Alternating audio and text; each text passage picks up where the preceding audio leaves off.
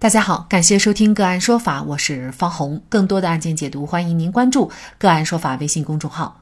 个案说法让法律有态度、有深度、更有温度。今天呢，我们跟大家来关注恶狗咬人，主人拒不道歉、拒不赔偿，狗主人或将获重刑。这件事情呢，还要追溯到两个月前，在当时。河南安阳的一位快八十岁的老人在自家小区散步的时候，遭到两只体型非常大的贵宾犬撕咬。在这件事情发生以后，老人的家人第一时间去找狗主人进行维权。他们的要求也很简单，就是向老人道个歉，然后赔偿相应的医疗费就可以。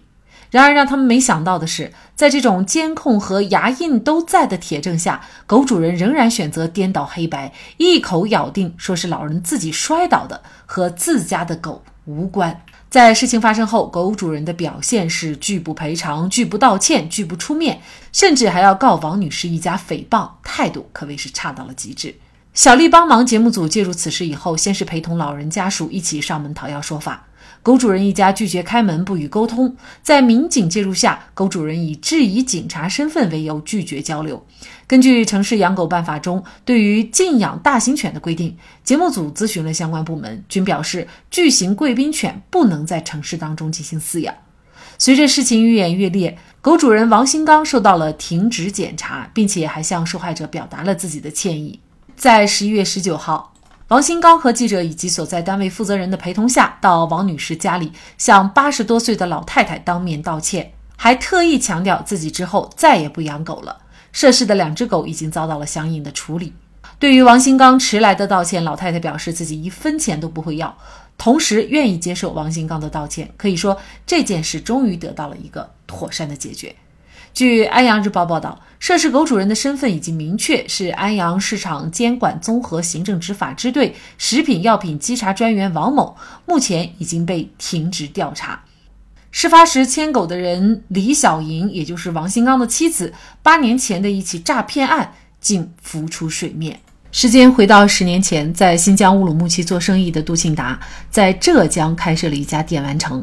二零一一年三月二十一号，这家电玩城存在不法行为。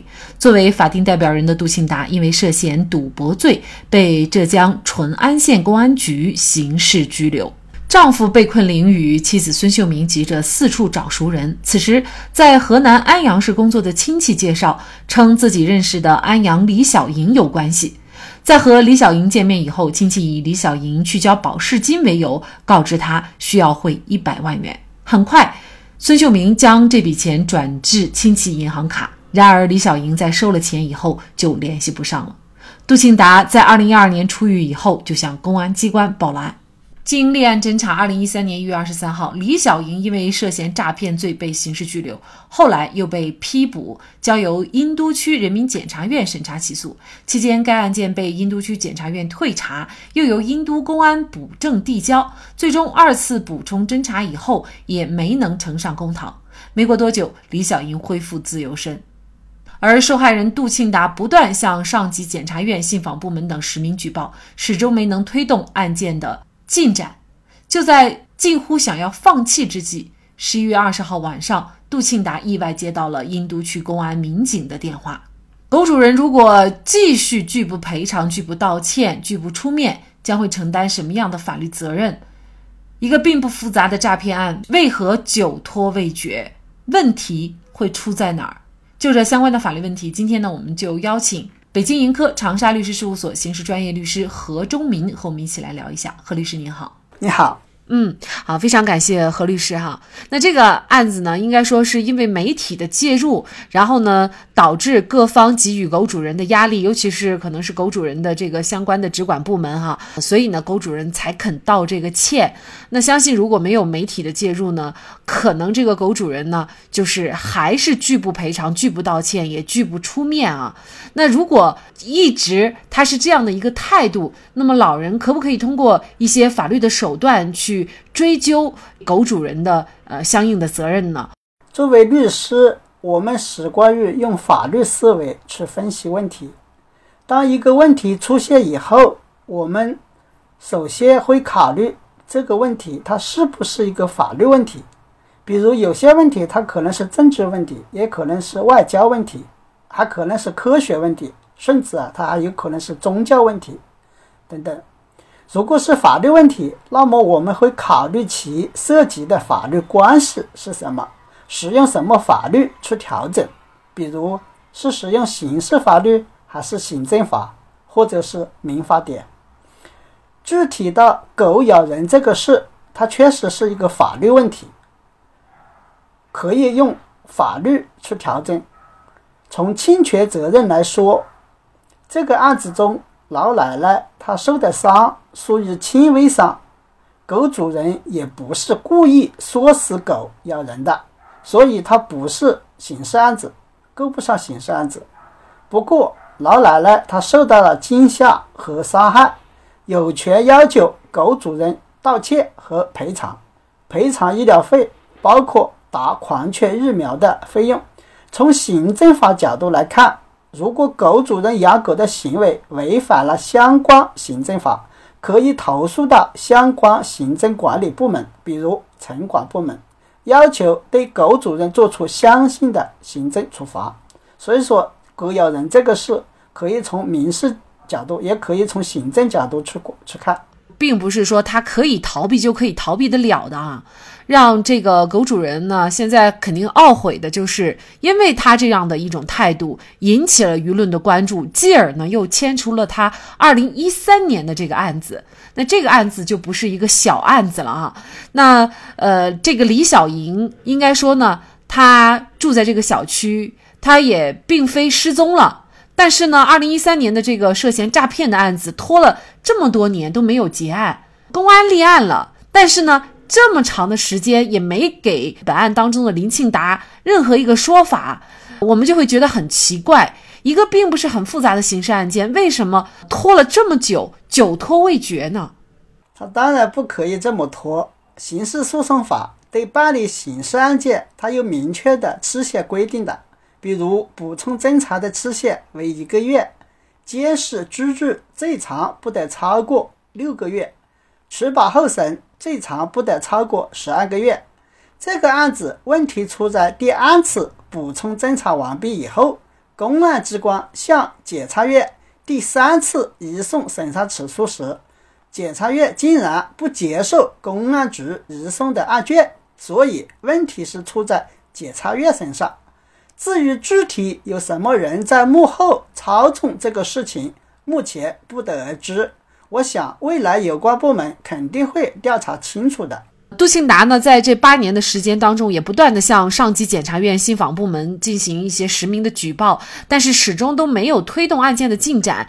那么，据您的职业经验来看，您觉得这个问题会出在哪里呢？从现在有的事实来看。问题呢是出在检察院身上，因为检察院他没有权利不接受公安机关移送审查的刑事案子的案卷。对于公安机关来说，一个刑事案件侦查终结以后，如果构成犯罪需要移送审查起诉的，则有向在他应该向有管辖权的检察机关移送审查起诉。对于检察院来说，对公安机关移送审查起诉的案件，必须接收。接受后，经过审查，如果不属于自己管辖的案件，他应当在发现之日起五日以内移送有管辖权的检察机关。对于自己有管辖权的案件，经过审查，可能会有三种处理方式：一是对事实清楚、证据确实充分的案件。向法院提起公诉。二是对事实不清、证据不足的案件，他要退回公安机关补充侦查。不过，退补以二次为限，不得超过二次。比如这个诈骗案子，他就退了两次。三是，也就是说，对无合不起诉条件的案子，可以做不起诉处理。不起诉包括相对不起诉、绝对不起诉和存疑不起诉三种情形。如果这个诈骗案子在退补两次以后，检察院还是认为证据不足、不符合起诉条件的话，可以做存疑不起诉处理。但是检察院并没有这么做，而是简单粗暴的直接不接受公安机关移送的案卷，以逃避履行自己应尽的追究李某刑事责任的职责。他为什么不接收检察院的案卷，然后再做不起诉处理呢？我是搞过五年侦查工作的，以我的经验来看，这个案子侦查工作并不难，估计公安机关办案子已经做得很扎实了。这个案子是事实清楚、证据充分、符合起诉条件的。所以说，如果检察院接受了案卷，他必然不敢做进一步起诉处理，所以呢，他就必须要向法院提起公诉。正因为他不敢做不起诉处理，所以检察院干脆就耍赖，他直接不接受案卷。难道法律对于检察机关的这样的一些职责的规定，可以轻易的去违法吗？这可能都是我们要提出的问题哈。假设李小莹。他确实，无论是不是最终会被追究这个刑事责任，但是现在明显的看，就是可能检察机关的相关的人员已经涉嫌了违法，甚至是犯罪了，是吗？是的，对于检察院不接受公安局移送审查起诉的案卷这个事，如果里面没有徇私舞弊的情形的话，那么根据刑法第三百九十七条的规定，相关责任人员。可能涉嫌亡父自首罪，也就是不作为嘛。如果徇私枉法或者徇情枉法，明知是有罪的人而故意包庇，不使他受追诉，这个事实如果成立的话，那么根据刑法第三百九十九条的规定，相关责任人员可能涉嫌徇私枉法罪。如果说相关责任人员在包庇李某的时候啊，他收受了李某亲属的财物，那么根据刑法第三百八十五条的规定，还可能构成受贿罪。如果是又收了贿赂，又包庇了李某，使李某不受追诉，那么可能徇私枉法罪和受贿罪都构得成，那么就会数罪并罚。如果说还有其他的人员同检察院的这个相关责任人员共谋。也就是说，他们共谋实施上述犯罪行为，那么其他的人员可能与检察院的相关人员构成共同犯罪啊，可以都追究刑事责任。那么现在呢，这个林庆达的这个案子可能会有转机哈，因为在狗咬人事件曝光以后呢，也就是在十一月二十号晚上，杜庆达呢他就呃意外的接到了殷都区公安民警的电话。那假设李小莹构成这个诈骗罪的话。他可能会面临怎样的处罚呢？根据刑法第二百六十六条关于诈骗罪的规定，它是怎么规定的呢？诈骗公私财物数额较大的，处三年以下有期徒刑、拘役或者管制，并处或者单处罚金；数额巨大或者有其他严重情节的，处三年以上十年以下有期徒刑，并处罚金。数额特别巨大或者有其他特别严重情节的，十年以上有期徒刑或者无期徒刑，并处罚金或者没收财产。啊，本法另有规定的，依照规定，再根据二二零一一年四月八号实施的最高人民法院和最高人民检察院关于办理诈骗刑事案件具体应用法律若干问题的解释第一条的规定，诈骗公司财物价值五十万元以上的。应当认定为数额特别之大，所以李某诈骗案，哪怕只认定其诈骗金额八十八万块钱，那么他也是数额特别之大，也可能会被判处十年以上有期徒刑或者无期徒刑，并处罚金或者没收财产。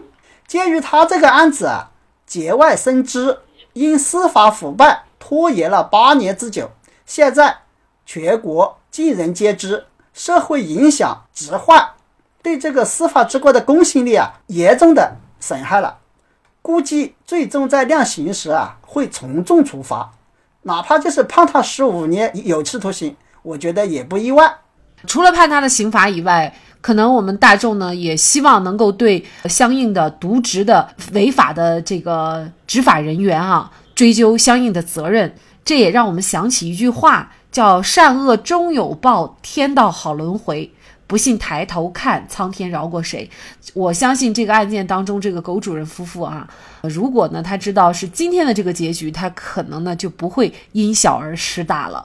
所以呢，我们就说，咱们做人啊，除了守法以外，其实呢，还是应该啊有自己的最基本的道德底线才行啊，否则的话呢，总要为此付出出代价的。